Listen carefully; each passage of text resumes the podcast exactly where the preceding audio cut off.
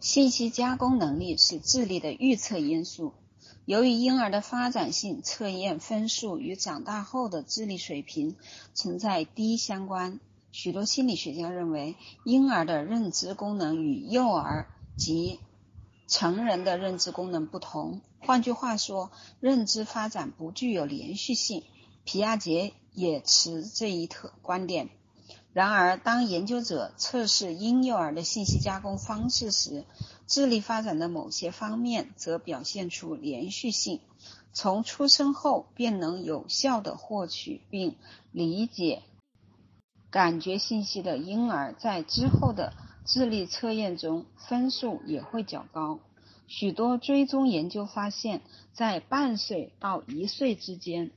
婴幼儿的习惯化和注意恢复能力能有效地预测童年期的智力，视觉认知记忆也具有类似的预测作用。一项研究发现，婴儿七个月时的视觉认知记忆与一岁时的跨通道迁移能力能够预测儿童十一岁时的智力。并且与此时的信息加工速度和记忆力有中等程度的相关。十年后，相关依然存在。视觉反应时和视觉预期可通过视觉期待范范式来进行研究。在这种研究设计中，一系列由电脑产生的图片。会短暂的出现在婴儿视力的左边或右边，相同的图片序列会重复多遍。研究者对婴儿的眼动情况进行测量，考察他们将注意力转移到图片刚消失的地方反应时，或转移到下一幅图片将出现的地方预期的速度。那么，这种测量方法能够考察出婴幼儿的注意力。加工速度以及通过经验形成期望的倾向。在一项追踪研究中，婴儿三个半月时的视觉反应时和视觉预期与其四岁时的智力存在相关。在八九个月大时，婴儿的反应时和预期似乎有所增加。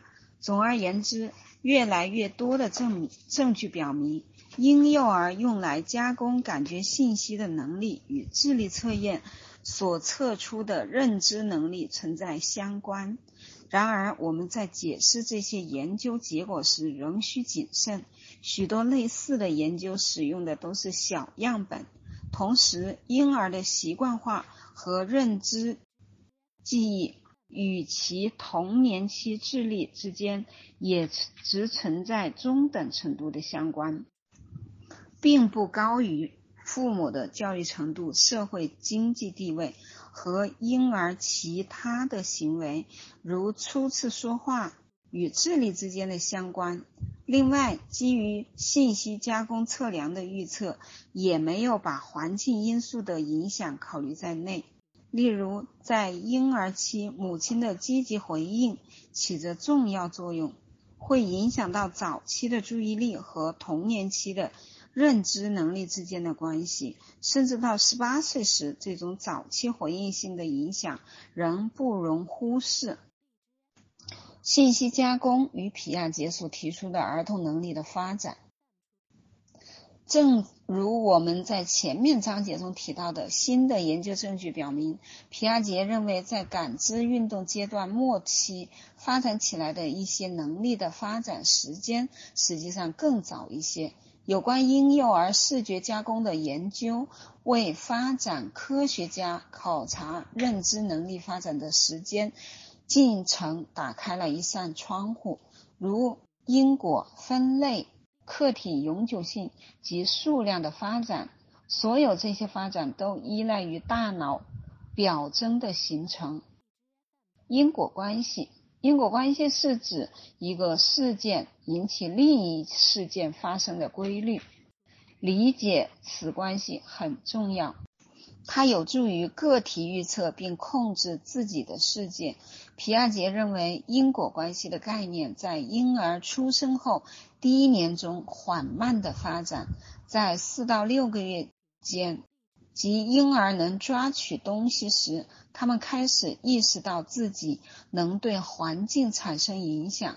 因此，皮亚杰说，意识到个人意图的力量是因果关系。植根的土壤。然而，根据皮亚杰的理论，婴儿并不知道原因要先于结果。在接近一岁时，婴儿才会意识到自己以外的、自身以外的一些力量能能够促使事情发生。一些信息加工的研究表明，婴儿对因果关系的理解发生的更早一些。通过习惯化和去习惯化的方式，六个半月大的婴儿就能区分有及及时原因的事件，如一块砖把另一块砖碰碰离原来的位置，和无明显原因的事件，如一块砖在无明显撞击的情况下被移开。研究者指出，婴儿天生就有一种。大脑模块用于探查因果关系，或者在生命早期，这种模块便得以发展。其他的研究者以六个半月大的婴儿为研究对象，重复验证了这一研究，但未在年龄更小的婴儿身上发现这一现象。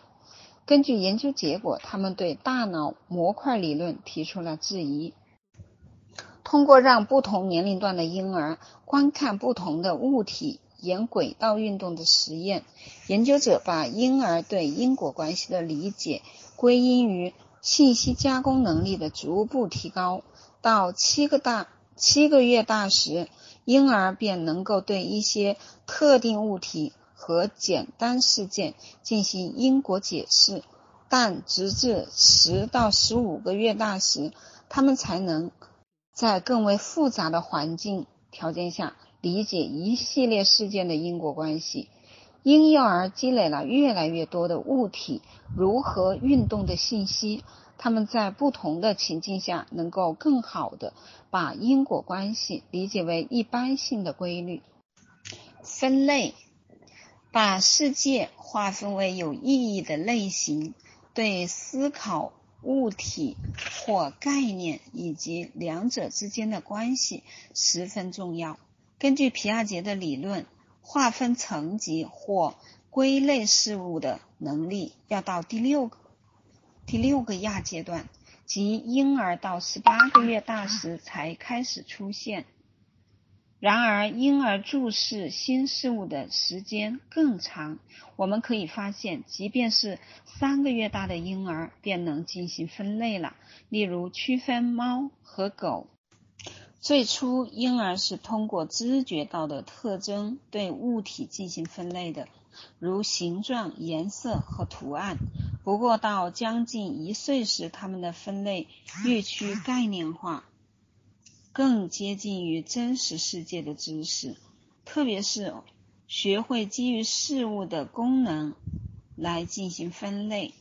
七到十一个月大的婴儿能够意识到，有着宽大翅膀的鸟与飞机不属于同一类，即便它们看起来很像且都能飞翔。在一项系列实验研究中，十个月和十一个月大的婴儿能认识到涂着斑马纹的椅子属于家具而不是动物。随着研究方法的不同，展现给婴儿的知觉刺激不同和刺激展现的情境不同，研究结果也会发生改变。与那些只看到而不触碰物体的婴儿相比，触碰并操作物体的婴儿更易形成功能性的类别概念。出生后第二年，语言会影响类别概念的形成。如果十四到十八个月的婴儿所能能听到研究者命名物体并指出其功能，那么他们就更容易形成类别概念。客体永久性期望被反。研究的第一阶段是先建立习惯化，让婴儿看到一个或一系列事件正常发生。当婴儿对于程序习惯化以后，事件便以正常期望相冲突的方式发生。而婴儿对变化后的事件注视时间更长，研究者便认为婴儿是能够认出这种变化的。运用期望被反的范式，雷尼。拜爱宗和同事声称，小至三个半月的婴儿便拥有了客体永久性。当一根长萝卜从木槽的一端滑到屏幕另一端，屏幕与胡萝卜高度相同，而没有从屏幕上方的凹槽中出现时，婴儿的表现表现出惊奇。在另一项研究中，四个月大的婴儿。便具备了追踪被盒子短暂遮挡的小球运行路线的能力。在六个月大的婴儿身上，这种能力更为稳定。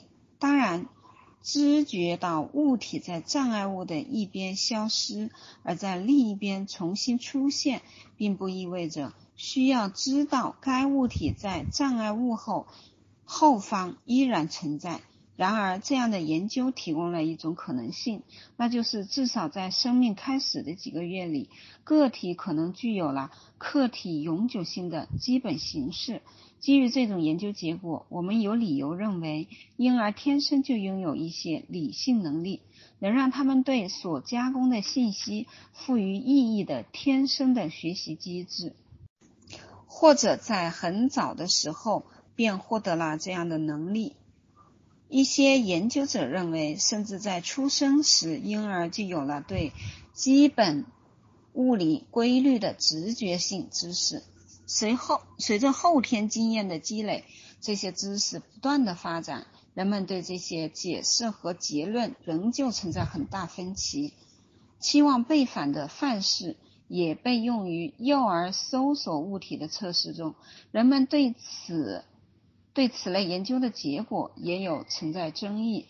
在一项研究中，幼儿会看到一个圆筒沿着斜坡滚到一面墙后，墙上有并排的四个门，墙后还放置了一个突出并能被看见的障碍物，阻碍圆筒在某一个门后停下来。当要求幼儿去找圆筒时，大多数的三岁幼儿打开了正确的门，但两岁半的幼儿则不能做到这一点。然而，让两岁半的幼儿看着实验者打开门时，与期望被反实验中的婴儿反应相似。幼儿对于在他们认为不可能位置出现的圆筒。会注视更长的时间，这说明他们知道圆筒不应该出现在那个门后。幼儿不能亲自打开正确的门，也许是因为他们有一种倾向，习惯于打开上一次能找到圆筒的那一扇门。为了进一步缩小幼儿搜索错误的可能来源，研究者又设计了新的实验。有一项实验使用了半透明的实验仪器。以便幼儿能够看到小球沿着路线停下来的过程。之后，带门的墙从上方落下，遮挡住斜坡和球，然后让幼儿去找球。在这种情境下，两岁半的幼儿的表现有所进步，但两岁幼儿的表现。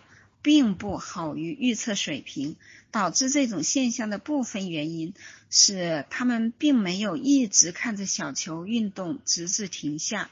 另外，也许有幼儿并不能将他们已知的物理知识转化为合适的行动。数某些期望被反研究指出，婴儿理解数字的。时间远远早于皮亚杰的第六个亚阶段。皮亚杰认为，在那个阶段，婴幼儿第一次使用符号。卡伦维恩研究了五个月大的婴儿时，能否对小数目的物品进行加减运算。实验中，幼儿看到一些米奇老鼠玩具被放到一扇屏幕后方，之后有玩具加进去或拿出来。实验者将屏幕升起，让婴儿能够看到符合预期数量或不同数量的玩具。结果发现，婴儿注视错误数量玩具的时间比正确数量玩具的时间更长。维恩认为，他们的大脑中已经计算了正确的数量。其他的研究者重复了这些实验，得出了相似的结果。维恩还发现，六个月大的婴幼儿似乎还懂得木偶跳跃两次和跳跃三次之间的差别。换句话，他们懂得不在同一视域下的数目比较。根据维恩的观点，这项研究表明，数概念是与生俱来的。当父母教孩子数字时，他们只是学习数的名字，一、二、三。这些数概念是他们已经知道的。然而，这仅仅是推测，因为这项实验中的婴儿已经五六个月大了，并且婴儿可能只是对已测。撤走的玩具莫名其妙的在屏幕后出现，或对放置好的玩具莫名其妙的消失做出知觉上的反应。也有研究者指出，虽然婴儿能区分两个物体和三个物体，但他们仅仅是注意几组物体之间的整体轮廓、空间或总体重量，而不是比较物体的数量。亚马逊地区一个与世隔绝的部落皮拉人不会数数，他们只有三种数词，翻译过来是一、二和很多。即便如此，前两个数词表示的意思也不很精确。在利用木棒、坚果或其他小东西进行配对任务时，他们能相当准确的进行配对，但只能对非常小的数目进行配对。当涉及大数目时，他们只能够粗略地进行估测。这些证据与维恩的假设相悖，这表明精确的数概念依赖于语言的发展和运用能力。对期望背反研究范式的评价，人们对期望背反范式及其解释存在争议。因而对不可能情境的视觉兴趣研究，是对事物运行规律的概念性理解，还是仅仅对不寻常事件的知觉性注意？婴儿注视一种一种场景，比另一种场景的时间更长。也许只能说明婴儿能区分两者之间的差异，但并不说明婴儿理解了这种区别，也不能说明婴儿真正感到新惊奇。婴儿所运用的大脑表征，也许仅仅是对刚看到的物体的一种短暂的感觉记忆。另外，还有一种可能是，婴儿对事件习惯化的产生了期望。然而，惊奇的事件违反了这种期望。婴儿这样的知识或期望在实验前实际上是没有的。期望背反范式的拥护者坚持认为，概念性的解释可以很好的说明这些研究结果。但是，拜爱中最终的最近的一些一项实验。却产生了不同的结果，从而提出了另一种观点。在拜爱中的研究中，向不同年龄的婴儿展示可进行一百八十度旋转的吊板。当婴儿对这种旋转习惯化之后，在吊板旁边放置一个盒子作为障碍物。四个半月大的婴幼儿对障碍物时的一百八十度旋转观察了。更长的时间，这说明他们知道吊板不能穿过盒子而落下。后续研究者重复了这项实验，但移走了盒子这个障碍物。在完全没有障碍物的情况下，五个月大的婴儿相比于旋载角度更小的吊板，依然对一百八十度旋转的吊板注视了更长的时间。这说明他们仅仅是对幅度更大的运动表现出偏好。在后续研究弄清楚这些争议之前，我们必须谨慎使用“婴儿有着与成人一样的认知能力”这一结论，因为用于推断此结论的数据可能是用更简单的方法来获得的。也可能仅代表着成熟的认知能力仅在某一方面有所发展。感谢大家的聆听，我今天分享的这个生命的开始这一部分，呃，到此结束。后面分享的伙伴可以从一百九十五页认知神经科学的方法，大脑的认知结构开始。